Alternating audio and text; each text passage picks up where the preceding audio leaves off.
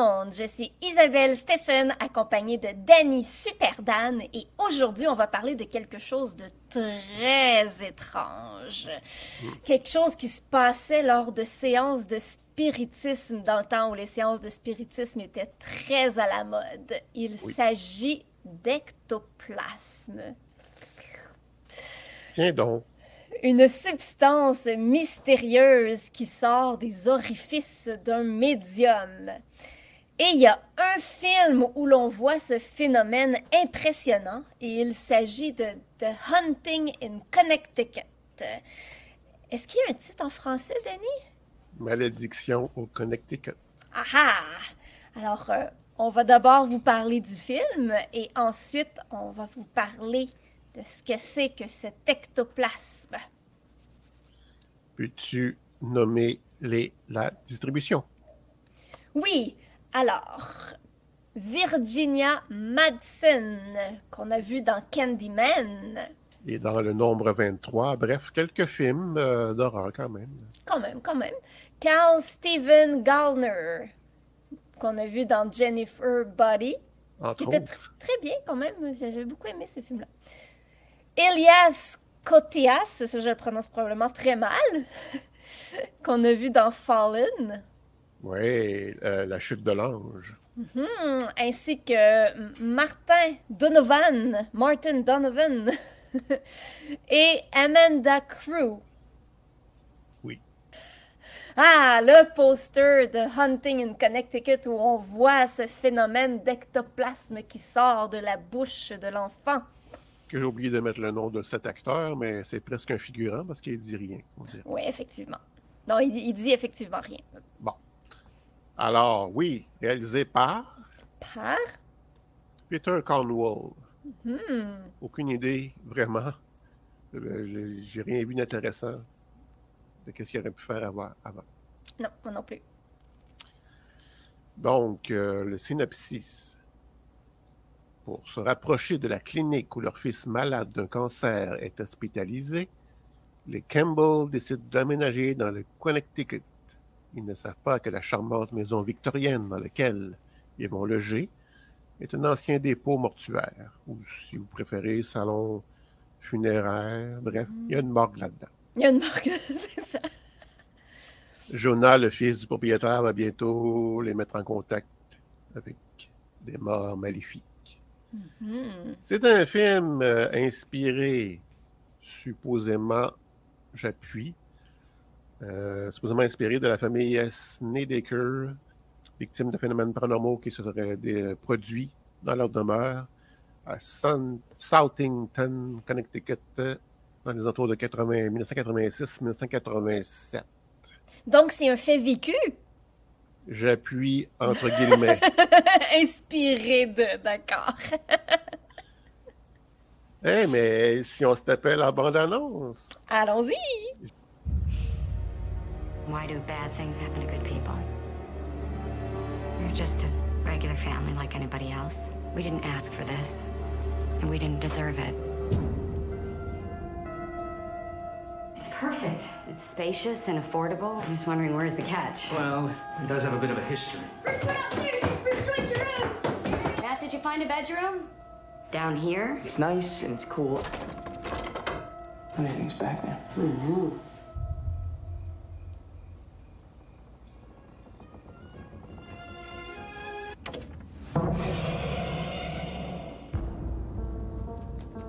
Matt? Who put these things under the floorboards? I've seen this kid almost every day since we've been here. You're scaring me. We'll join the club.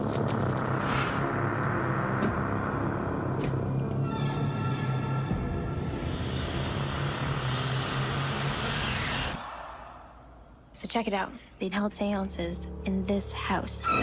People not only contacted the dead, but made things appear. There's something in this house. Something no longer living and not yet passed over. What happened in the house? Something evil. And it wants your son.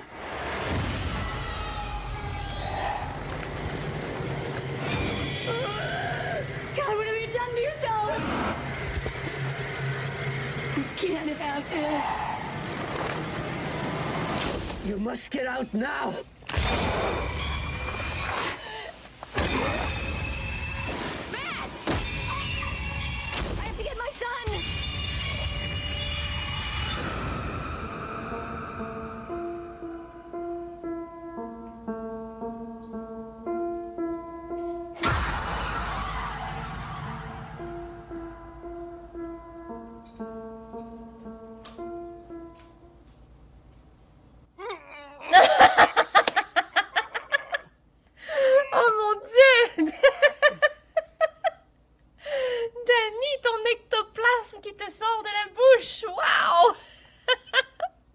Suscité de Cachemire. C'était magnifique. Euh, la, la bande-annonce, je sais pas, moyen. Je, Ouais. je la trouve pas si efficace que ça. Ça euh, donne moyen le goût d'écouter le film. Mais on l'a regardé quand même. Alors, comment tu l'as trouvé, ce film-là? Euh, à l'époque, il m'avait déçu. Puis maintenant, ben, c'est encore le cas. Mais je vais commencer par les bons points. Il y en a quand même. Oui, les acteurs sont excellents. Mhm. D'ailleurs, on a montré les photos. Euh, c'est vraiment une bonne crème d'acteurs. J'ai aimé les premières scènes, entre autres quand la mère elle visite euh, brièvement la maison qu'ils vont louer. Ouais. De la manière que c'est tourné, c'est comme si la maison écoutait ce qui se passe. C'est comme si la maison avait une âme propre qui entendait et ressentait qu'il y a des visiteurs et qu'il allait enfin avoir de la vie dans la maison. C'est comme ça que j'ai senti. Puis toute l'installation, jusque-là, ça va. Ouais. Mais après ça, my God! Tout dérape dans une overdose de flashback. Ah, j'avoue que c'est intense, les flashbacks, hein? Et j'insiste sur flash. Ah Je suis ouais. pas épileptique, mais je pense qu'ils vont finir par m'avoir les yeux. Hey, c'est aux cinq minutes en plus. là. Ça n'a pas de sens. C'est toujours Ok, les mêmes. calculé? Non, mais c'est sûr. Il y en a, il y en a, il y en a. Toujours les mêmes genres d'images, un peu comme euh, Stigmata, mais en quatre fois plus pire. Mhm. Et ça apporte rien, sauf des buzz. Je suis pas épileptique, mais moi, ça me, ça me donne des étourdissements. Il faut, que je- faut que je regarde Oh. ailleurs. Ok, ouais. Fait que, euh, non, trop, c'est trop. Si vous voulez faire des vidéoclips, changez de branche. Oui, oui, oui. C'est un très bon conseil. Il y a aussi l'attitude de, parfois de, incohérente de certains personnages. Euh, alerte spoiler.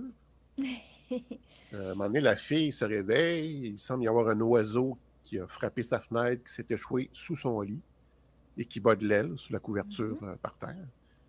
Alors, elle vient pour lever le- la couverture et là, il y a quelqu'un qui apparaît devant elle, euh, toute dégueulasse. Finalement, prend sa lampe, elle éclaire, il n'est pas là. Ben, elle se refocus sur OK, il y a encore un oiseau sous mon lit. Voyons donc! N'importe quoi, ça? Fuck l'oiseau, moi, je sac mon gant de site. Je t'avoue que je pense que j'aurais moi aussi pensé à l'oiseau. Fuck, c'est quoi la- le, le- le bonhomme dégueulasse, là? L'oiseau est plus important, il a l'air en détresse. OK. Mettons que c'est pas toi qui l'as vécu. Non, non. Puis euh, les enfants aussi, hein? Ils jouent à cachette dans cette maison-là. Bon, OK, dans une Conjuring aussi, jouent à cachette, mais euh, elle était un peu moins pire, me semble. Là, ils ont été dans les endroits les plus inquiétants, les plus lugubres. Tu sais, me semble, la fille, me semble, moi, enfant, là, je montrais dans le grenier, comme ça, tu sais. Il n'y a, même, J'avoue, pas hein. de lumière dans, dans l'escalier pour y aller. Tu sais pas sur quoi tu vas tomber. Le petit gars qui embarque dans le. le- J'ai encore oublié le nom de cette affaire-là. Là. Un monde de charge, je sais pas quoi. Ouais, oui, c'est ça, mon charge. Ben ouais, non, non. Même pas une petite hésitation, là. Allez, on se cache là-dedans. Non, vraiment, là. Les enfants, ont- les enfants ont zéro peur. Ouais. Puis euh, non, vraiment, là, en gros, ben, c'est ça. Il y a quand même de bons éléments, mais ces petites incohérences-là, plus l'overdose de flashback inutile, moi, c'est non. Je, je suis déçu. Ouais, ben, je suis très d'accord avec toi. C'est pour ce qui est des enfants, là. euh, en fait, les, les deux plus petits, je trouve qu'ils n'ont même pas rapport. On pourrait juste carrément les enlever, puis ça, ça aurait rien dérangé à l'histoire. euh, et je trouve qu'ils n'emmènent rien. En fait, ils sont là parce que dans la vraie vie, la famille avait Ah! cette, cette fille-là, qui est la sœur de lui qui est malade, elle a deux enfants. D'accord, je comprends. Bon. Ben, Oh. ils ne leur ont pas donné euh, des rôles très intéressants, à moins que les deux étaient super pas bons, puis ils étaient obligés de couper toutes les scènes, puis ils ont fait ce qu'ils pouvaient avec ce qu'il y avait. Mais. Ouais. T'es un petit peu déçu. Non, il y avait ben trop de temps à mettre sur les flashbacks. Oui, ben oui, c'est ça. Et toi, comment as-tu trouvé ça? Ben, moi, je me suis souvenu l'avoir déjà vu, mais ça faisait très longtemps. Puis j'en avais pas gardé beaucoup de souvenirs, là, franchement. J'avais dû trouver ça bien ordinaire à l'époque. Mais bon, cette fois-ci, je l'ai quand même apprécié. J'ai trouvé ça le fun. Euh, j'ai aimé l'atmosphère du film. C'est un peu lourd, c'est avec la maladie du jeune, euh, le problème d'alcool du père, qui à un moment donné, il y a une scène très, très, très intense où il pète sa coche, puis Ouais. euh, il pète toutes les lumières. Euh, mais c'est aussi très mystérieux. Fait que j'ai trouvé ça le fun. On découvre petit peu par petit peu ce qui s'est passé dans la maison avec plein, plein, plein, plein, plein de flashbacks. Ouais. Et je suis d'accord avec toi que c'est beaucoup trop de flashbacks. Euh, le revirement de situation à la fin, il est relativement inattendu. Tu as l'impression que le problème est réglé, mais finalement, vraiment pas. Euh, j'ai trouvé les-. Oui, oui, très. Disons que c'est pas aussi euh, comme dans Poltergeist, tu sais. Dans Poltergeist, on dirait vraiment que tout est revenu à l'ordre. Oui, oui, c'est vrai, c'est vrai. On Oui. prend le temps de décontracter. Là, c'est à peine euh, deux secondes, euh, tout est réglé. On revient en dedans. Non, ça allait bon. Oui, non, t'as raison, t'as raison. Ça va vite, ça va vite quand même. Puis moi, il y a quelque chose qui m'a vraiment, vraiment dérangé, là. C'est euh, dans la finale, je vais divulgacher un petit peu, mais quand euh, que tout commence à vraiment mal aller, t'as la- le, le jeune qui est malade, les enfants, puis la jeune fille qui s'occupe des enfants, c'était pas la cousine, je pense, qui habite avec eux, en tout cas. Euh, donc, juste les parents qui sont partis. Puis euh, là, c'est ça, ça va vraiment mal. Puis là, la, la jeune fille a dit à la petite Va te cacher Ouais. Va te cacher va. Puis là, la petite, elle s'en va. Puis là, soudainement, là, il y a plein d'affaires qui se passent. On revoit plus la petite. Puis là, on la voit dehors euh, avec euh, la jeune puis son frère. Je- J'avoue que moi, la première fois, je pensais qu'il y avait une erreur de raccord. Je me disais, voyons, Ben oui, Ben oui, c'est ça. l'autre s'enferme, il met le feu. Mais elle est où, elle? fait qu'elle a été le... a sorti de là, on sait pas comment. Ils ont échappé ce bout-là. Ils ont échappé ce bout-là. Trop ça. flashback. Oui, exactement. Euh, bon, moi aussi, j'ai trouvé les acteurs vraiment très bons. Euh, c'était quand même bien monté. Je- Moi aussi, c'était efficace comme film d'horreur, mais j'ai pas eu peur. Ce que, j'ai- malheureusement, encore une fois, pas eu peur. Euh, on a une magnifique scène d'ectoplasme dans le film. Malheureusement, c'est dans un flashback. Alors, on a le petit garçon médium qui produit une grosse masse informe qui lui sort de la bouche. On le voit sur le poster du film. On le voit aussi dans le trailer. Oui. Puis pour moi, ça a vraiment été le moment fort du film. Puis j'aurais vraiment aimé qu'il se passe plus d'affaires avec l'ectoplasme. Ouais. Qui, mettent un petit peu plus l'accent là-dessus parce que ça a l'air hyper important. Puis finalement, ben, pas tant que ça. C'est juste plus le choc, un choc visuel, tu sais. Mais bon, je trouvais que c'est tout de même un film très bien, très bon. J'ai aimé, j'ai aimé. Bon. Mais là, il y a l'histoire vraie derrière le film. Ouais, mais calmez-vous. Les maudits. J'étais tout. Ne mettez pas trop de ballons près de moi quand je vais les péter. Vas-y. L'histoire derrière le film, c'est ne pas les Campbell, mais plutôt les Snedeker. Mhm. Donc, euh, ben, c'est ça. Malheureusement, comme dans le cas d'Amityville, nous ne saurons jamais toute la vérité, car c'est une histoire euh, remplie de contradictions. Oh, En plus que les Warren sont impliqués. Encore eux autres? Encore. Ce qui n'est pas bon signe, hein, parce que comme on le sait maintenant, euh, ils sont, le- les vrais ne sont pas aussi honnêtes et irréprochables que leur version interprétée au cinéma. Oh non. Et puis en 92, ben, il y a le livre In the Dark Place qui sort et qui, dont l'écriture est confiée à l'auteur Ray Garton. Euh, mais la famille euh, Snedeker a de la misère à raconter son histoire de manière cohérente. Donc, euh, l'auteur euh, en fait part à Ed Warren, puis lui lui répond Les, Snedeker sont cinglés, tout comme tous ceux qui viennent nous voir. Donc, ça veut dire même les Perrons. Dans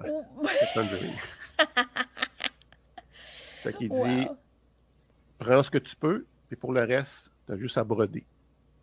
Ah ben oui. Parce qu'en fait, Ray Garton, c'est un auteur d'histoires de peur, des fictions. Sauf que là, c'est présenté comme un non-fiction. Hmm. Donc, euh, l'auteur était coincé avec ce contrat-là, dont les papiers étaient déjà signés. Et euh, ce qui peut expliquer en partie l'incohérence entre des faits racontés dans le livre versus ceux racontés par des membres de la famille Snedeker dans des entrevues. Ah. Puis, tu sais, c'est très bizarre puisque c'est le livre est basé sur leur histoire. Ouais, ben là, s'il a brodé autour, puis euh, il a juste pris des bouts. euh, Mm. Ouais. les, les Warren étaient aussi, aussi invités à la, à la télé pour les interviews. Puis... Non, non, tout est beau. Ah. Et en plus, dans la vraie vie, euh, ben c'est ça. Dans le fond, là, à part leur fils qui était malade, la Mhm. location d'une vieille maison qui a déjà été un salon funéraire, ben, on n'a pas grand-chose à se mettre sous la dent. Dans la vraie vie, c'est une maison avec un appartement au-dessus. Puis cette locataire-là n'a jamais vécu de phénomènes, phénomènes paranormaux. Bon. C'est à croire qu'il restait. Il est même mieux être au sous-sol ou je sais pas quoi, là, au premier étage. Bref. Euh, Ouais. c'est ça. Encore des gens qui veulent encore euh, avoir euh, de l'argent, du succès et la gloire.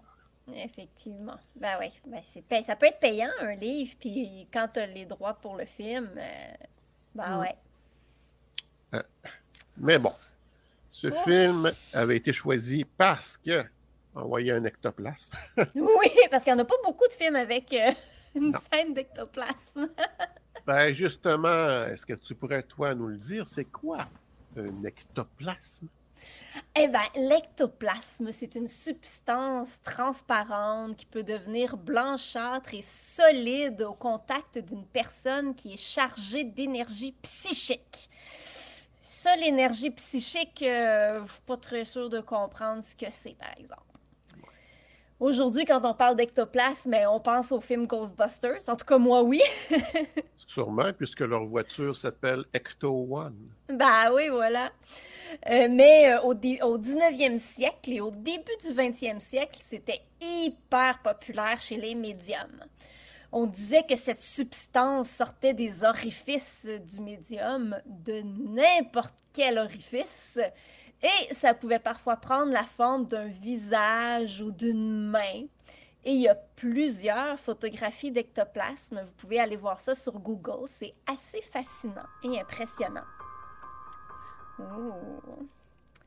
On voit que le nez et la bouche sont les orifices les plus populaires, mais pour d'autres, ça sort par une oreille ou même d'ailleurs.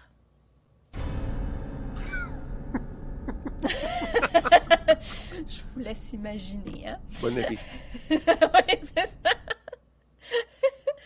On a une médium canadienne, Mary Ann Marshall, qui est devenue célèbre dans les années 30 grâce à sa capacité à produire de l'ectoplasme très impressionnant. On a une photo d'elle où on voit une grosse masse blanche sortir de son nez et on voit clairement un visage dans la masse. Un visage qui ressemble étrangement à Sir Arthur Conan Doyle, le célèbre écrivain et auteur du grand classique Sherlock Holmes et grand croyant de phénomènes paranormaux. Oh, coïncidence? Coïncidence? Hmm, pas sûr.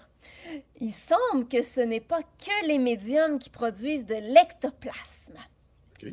Danny, est-ce Ouais. que tu as déjà marché dans un sentier, dans le bois? T'es tout, tout bonnement, tout va bien, il fait chaud, on est bien, t'es tout relax, et soudainement, tu passes à travers une toile d'araignée que t'as pas vue. Tu sais, la sensation là, de, de la toile d'araignée sur ta peau, de ton visage, tes Oui. bras, cette sensation qui est souvent accompagnée par une petite voix intérieure qui dit l'araignée. Et où? Puis là, tu te frottes le visage, les cheveux, les bras presque en état de panique. Je sais pas si tu as déjà vécu ça. Ça m'arrive constamment dans le, dans le petit bois près de chez moi de, de me promener dans le sentier et d'avoir des fils d'araignée dans le visage. Mais euh, non, je ne panique pas et je ne cherche pas l'araignée. Je ne sais pas pourquoi. Probablement parce que je sais que ça ne sera pas une tarentule. oui, une oui, effectivement. au minimum grosseur de ma main. Non. Puis c'est pas une guêpe, c'est rien de. En tout cas. Fait que non. je- Bon, donc pas de panique. Mais je te, je te confirme qu'il y a beaucoup de gens qui ont tendance à paniquer dans ces moments-là. Eh bien, il y a des gens qui ressentent cette même sensation de toile d'araignée sur eux, mais chez eux. Par exemple, ils sont assis dans leur fauteuil, en train de regarder la télé, puis tout d'un coup, ils ont la sensation de passer au travers une toile d'araignée. Ou encore, sont au volant de leur voiture, puis soudainement, cette sensation-là de la toile d'araignée sur leur visage, sur leurs bras. Mais il n'y a pas d'araignée aux alentours, il n'y a pas de toile d'araignée non plus. Et là, il y a des gens qui affirment que lorsqu'on ressent une toile d'araignée sur soi et qu'il n'y a pas de toile d'araignée ni d'araignée autour, c'est qu'on est touché par un esprit. Et la sensation de la toile d'araignée est due à l'ectoplasme laissé par l'esprit en question. Donc, c'est l'esprit qui nous fait produire cet ectoplasme. C'est pas clair de par où ça sort, mais ça serait l'explication. mais maintenant, Oui. je suis sceptique, comme tu le sais. Ben oui. Alors, qu'est-ce que la science dit de tout ça? Eh ben, cette impression de passer au travers la toile d'araignée chez soi ou dans sa voiture quand il n'y a pas de toile d'araignée nulle part, c'est en fait un phénomène qui est connu. En fait, c'est à cause de champignons. D'abord, il y a de la moisissure qui apparaît quelque part. Si on est chanceux, on peut voir des petites traces noires, par exemple, au plafond euh, ou sur dans le haut d'un mur.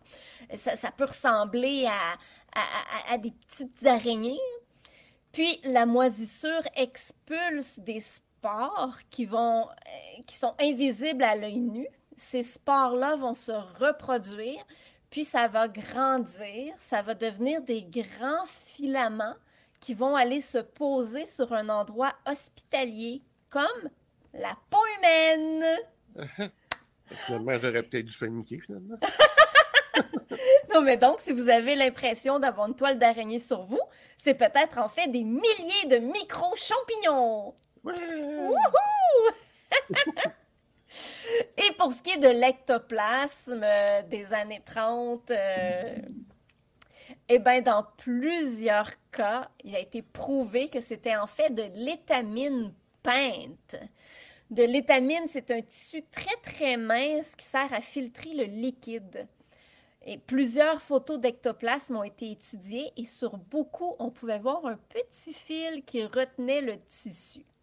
Et pour ce qui est de notre Canadienne Mary Ann Marshall, eh bien, ça a été prouvé que son ectoplasme était fait de tissu et de visages de gens connus découpés dans des pages de magazines. Mm. Il y a quand même eu beaucoup de témoins de la production d'ectoplasme de Mary Ann et ces gens-là se sont pas doutés que c'était faux. Puis allez voir la photo sur Google parce que il me semble que c'est clairement un collage. Mais bon, peut-être avec un éclairage tamisé, ça pouvait passer. Puis bon, c'est pas tous les cas d'ectoplasme qui ont été étudiés, c'est sûr. On peut donc pas dire à 100% que l'ectoplasme c'est une arnaque, mais ça fait depuis le milieu du 20e siècle que les médiums n'en produisent plus. Ah. J'ai pas trouvé de raison. Ça arrive juste plus. C'est quand même bizarre. Si c'était vrai, euh, si ça avait ça a déjà été vrai, je comprends pas pourquoi ça ne l'est plus, que les médiums n'en produisent plus maintenant. Je me rappelle, jeune, à la bibliothèque de l'école. Je regardais des livres de paranormal et je voyais des photos comme ça. Oui. J'étais un petit peu euh, perplexe. Oui, quand même. Oui, oui. C'est, euh, il y a certaines photos là, que, hmm, on dirait vraiment justement un collage. Oui. Et c'était vraiment la photo de Sir Arthur Conan Doyle. Parce que, bon, ça, les gens voulaient attirer son attention parce que lui, il faisait des petites conférences où il parlait de phénomènes paranormaux. Donc, euh, si tu pouvais avoir ta photo dans une conférence de Arthur Conan Doyle, euh, ça te faisait de la petite publicité, hein? Ben oui. Puis toi, Danny, tu veux nous parler de moules spirit et j'ai fait quelques recherches. Oui. Ce que j'ai trouvé, c'est une sorte de bière. non. Bon, alors qu'est-ce que c'est ça? Eh bien, vu que les ectoplasmes ne semblent pas être euh, très, très euh, concrets, Non. on va essayer une autre piste. Ok, let's go. Je te suis. Donc, lors d'anciennes séances de spiritisme, on demandait aux fantômes de plonger leurs mains dans un bac d'eau chaude avec une mince couche de paraffine, qui est une cire euh, liquide, pour pouvoir ensuite en retirer le moule. Ah, Précisons que les séances étaient toujours dans une obscurité totale. ben là, On peut bien sûr penser à de la tricherie, c'est pas Mais- mal la première chose qui me vient en tête personnellement, mais mais un médium, Franek Kloski, a accepté de faire l'expérience dans un labo de surveillance. Oh, Je vous rappelle par contre que ça se passe dans les années 20. ok. Et malgré le fait que ça se déroule encore dans le noir, plusieurs précautions sont quand même mises en place pour éviter que euh, ben, pour éviter les arnaques. Donc, le médium est fouillé à son arrivée au labo pour vérifier qu'il n'a pas amené des moules préfets. Euh, D'ailleurs, à l'insu du médium, les superviseurs ont introduit à un certain moment un liquide bleu à la paraffine et à un autre moment du cholestérol, qui est un liquide incolore dans le bac pour prouver que les moules ont été réalisés dans ce bac au moment de cette expérience. Ok, ok. Aussi, il y a des personnes qui tiennent les mains du médium pour éviter que Qui se mettent les mains dans ça. lui-même. pour éviter que pour éviter euh, tout, euh, tout au long du processus euh, toute forme de manipulation, n'est-ce pas? Mhm. Les résultats sont impressionnants. Ok. Des 14 séances dont le médium s'est livré, 9 moulages ont été réalisés. 7 mains, un pied et une partie d'un visage. Oh. Euh, la cire fait moins de 1 mm d'épaisseur. Comment Kloski aurait pu retirer ses mains, ou même son pied, hein, parce qu'il y a un pied aussi, sans briser le moule? Puis euh, certains moules de main, on les doit entrelacés. Hmm. Houdini a produit sur scène, euh, il en a produit sur scène des moules comme ça. Mais il était très simple. Les, les mains n'étaient pas pliées, les doigts non plus. Puis il les plongeait pas trop parce qu'il savait qu'il rendu une certaine conjoncture, il risquait de les briser. Donc, euh, c'était pas aussi impressionnant. Ok. Notre ami Christian Page, Oh, Christian. l'enquêteur du paranormal du Québec, a vu de ses propres yeux les moulages de Klasky, Hmm. conservés depuis plus de 70 ans à Paris, dans les locaux de l'Im- l'IMI, ouais, Institut métapsychique international. Première remarque, les mains sont de la dimension de celles d'enfants. Mais. Mais, ils ont l'aspect de mains d'adultes par la texture de la peau et des rides. Des experts anatomistes et artisans ont examiné les moules et sont unanimes. Ce ne sont pas des surmoulages. Il y a présence d'empreintes digitales et la marque d'un système pileux. Hmm. Euh, ces moules ont été produits sur des mains vivantes au moment du moulage, car on y voit des traces musculaires actives. Quelques personnes, dont Christian, se sont pratiquées à créer des moules complexes, mais n'ont jamais arrivé à la qualité de ceux de Kloski. OK. Kloski, je le rappelle, c'est le nom, c'est le nom de famille du médium. Mais euh, on se pose tous la question, sûrement, hein, pourquoi un fantôme accepterait de plonger ses mains dans un bac de paraffine, mais ne pourrait pas écrire un message? Ou bien, euh, ou bien permettre qu'on lui verse un liquide sur tout le corps pour dévoiler sa présence, et cela en plein jour? Ben oui. Fait que non, vraiment, euh, ce n'est vraiment pas une preuve de l'au-delà.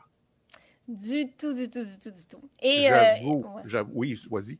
Non, non, ben, j'allais dire, il y, a, il y a des façons de reproduire ça, euh, cet effet-là. Euh, bon, Dini en avait un, un- un petit, un petit bout, là. Oui. Mais c'est pas impossible à faire quand tu es un petit peu magicien. Magicien de scène, là, je dis pas magicien avec des, des, des, Non. des pouvoirs et tout ça, là, mais... euh, Euh, Ouais. Christian, Christian parlait de deux personnes qui ont aussi fait des moules quand même assez, euh, assez similaires, mais il y avait plusieurs couches de paraffine. OK. Tandis que Christian, lui, a voulu vraiment être comme l'expérience de- des années 20. Puis il s'est brûlé à plusieurs reprises avant de pouvoir faire de quoi qu'il y a de l'allure. Ouch! Mais c'est sûr que ça reste quand même mystérieux. Comment est-ce que le médium, qui peut rien apporter, qui a les mains qui, qui sont tenues par d'autres personnes, dans le noir, réussit à faire sept moules de, mien, euh, de, de main, un pied. Donc ça veut dire qu'il faut qu'il enlève sa chaussure, sa chaussette, met le pied dans le bac, retire le pied du bac, euh, du moule, remet sa chaussette, remet sa chaussure. Mais un, un hint, ok, c'est pas, c'est pas son corps à lui qui a été utilisé. aussi. Puis ça a comme été fait avant. Oui, mais il n'y a, rien à- y a rien plus d'apporter. Ouais, en, en tout cas. En tout cas. Et selon, selon les experts at- anatomistes et Mhm. artisans, ils voient qu'il y a comme eu mouvement d'une main vivante pendant le moulage. Mhm. Donc, ce ne, sont pas, ce ne sont pas non plus des, des mains de cadavres. Non, non, non. Donc, euh, c'est quand même, euh, c'est quand même impressionnant euh, pour l'illusion, en tout cas. Oui, effectivement. Mais, euh, Mais je pense que c'est une illusion. Ouais. Hélas. On se souvient des, des, des- des fourchettes pliées puis des cuillères pliées, là. Ouais. Toi, t'en plies, hein? Moi, j'en plie. Ah ouais? Mais dis-moi, est-ce que, est-ce que tu les plies comme ça devant le monde ou est-ce que tu la tiens puis avec ton autre main, tu la fais bouger avec un pouvoir? Oui, c'est ça. On Ah oui? tient. Puis. euh, Avec ton autre main, tu fais un pouvoir. Parce que j'ai vu euh, dernièrement le magicien populaire du Québec qui est même connu en France. Là. Ouais, ben là, je vois des photos. Ah, c'est ça, c'est Langevin. Luc Langevin, oui. Voilà. Excusez, excuse-moi, je suis désolée, Luc. J'ai oublié. Un blanc de mémoire sur ton nom. Ben, il, est impressionnant quand même. Je l'ai vu faire des tours. là. C'est euh, spécial. Oui, Voilà. voilà. Puis, Danny, de quoi on va parler au prochain épisode? Eh bien, ça fait longtemps que je veux parler de prémonition. Oh! Et il y a le film classique de David Cronenberg et du roman de Stephen King, Dead Zone. Oh, avec Christopher Walken! Exactement. Il est tellement bon! Alors, c'est ce que je propose. Très mais, bien. mais moi, pour moi-même, je me donne un autre devoir. Ah bon? C'est de revoir le film Prémonition avec Sandra Bullock. Parce que le scénario était vraiment intéressant. OK. Évidemment, ça pourrait pas. En tout cas, je pense pas que ça pourrait se vivre comme ça, quelqu'un qui a des prémonitions, parce que c'est c'est Mais euh, c'était intéressant la manière que c'était amené. Donc, euh, ben, si, si tu as le temps, tu as le goût, on pourra en parler un petit peu aussi. Mais le film cible, c'est Dead Zone, Dead bien Zone. sûr, le classique. Yes. En français, qui s'appelle La Zone Neutre. Oui, bien sûr. Alors, d'ici là, on vous invite à vous joindre au Patreon de Sur la route de l'horreur. Vous allez avoir droit à tous les épisodes des Midis horrifiques une semaine à l'avance, ainsi qu'à tous les épisodes spéciaux pour Patreon. Oui. Nous, on fait euh, un épisode extra par mois.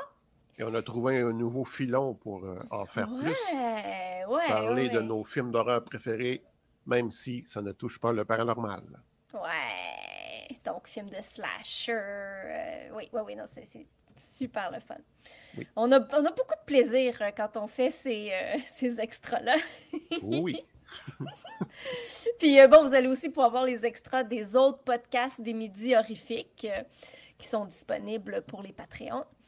Et alors, bon, on vous invite à vous abonner, patreon.com slash sur la route de l'horreur. Puis vous pouvez donner, je crois, un minimum de 4 dollars par mois pour avoir accès à tout ça. Alors, euh, ça vaut la peine, puis ça nous aide pas mal. oui. Alors, euh, ben, on vous dit euh, au revoir et euh, soyez sages. Et bonne nuit à tes criquettes. On les entend? Vous les entendez? ah ben oui. Ça met de l'ambiance. On pourrait, le prochain coup, se mettre un feu de camp et Oui. faire croire qu'on fait l'émission dehors autour d'un feu. Oh oui, on, on fera ça. Ah! oh non, Denis sort de l'ectoplasme encore! Ah! OK. Bon, alors, au revoir tout le monde!